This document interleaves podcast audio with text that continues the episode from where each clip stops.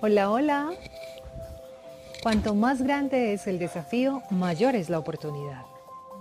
Soy Alejandra Hidalgo y hoy hablaremos de los desafíos y de la actitud que asumimos para enfrentarlos. Nuestra historia comienza así. Estaban dos semillas juntas en el suelo primaveral y fértil. La primera semilla dijo, quiero crecer, quiero que mis raíces lleguen a lo más profundo del suelo para que me sostengan.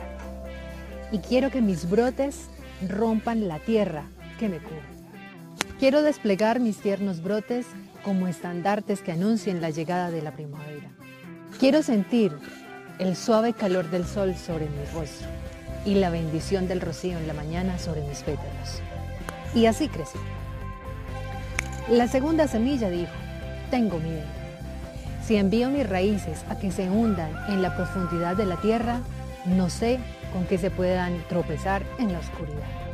Si me abro paso a través del duro suelo, puedo dañar mis delicados brotes.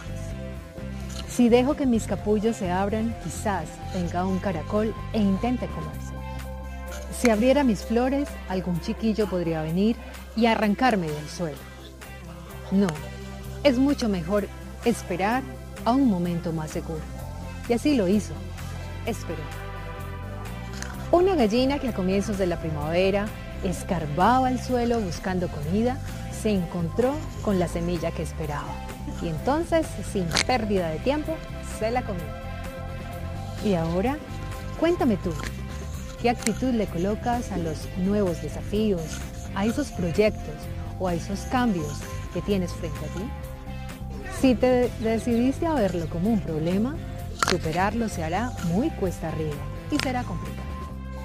Si estás evitando asumir el desafío o intentas huir para no asumirlo, entonces te he de decir que aunque puede ser la solución más fácil, no siempre trae cosas buenas para ti. En realidad, lo único que hace es limitarte y de alguna manera estás colocando en duda todas tus capacidades. Ahora bien, si aceptaste con buena actitud ese desafío o ese reto, entonces la situación cambia. Podrás encontrar mucho más fácil personas que te puedan colaborar con tu reto. Y una vez superado el desafío o la prueba, aprovecha esta oportunidad para evaluar todo lo que aconteció. Analiza qué sentiste, qué lecciones nuevas llegaron a tu vida. Y lo más importante, esta experiencia te aportará valiosísimas herramientas que te ayudarán a superar una próxima situación con más sabiduría. No podemos controlar lo que nos sucede, pero sí podemos controlar la manera y la actitud con que enfrentamos los retos y desafíos. Bueno, y hasta aquí el tema de esta semana. Yo los espero la próxima con otro tema. Cuídense mucho. Chao, chao.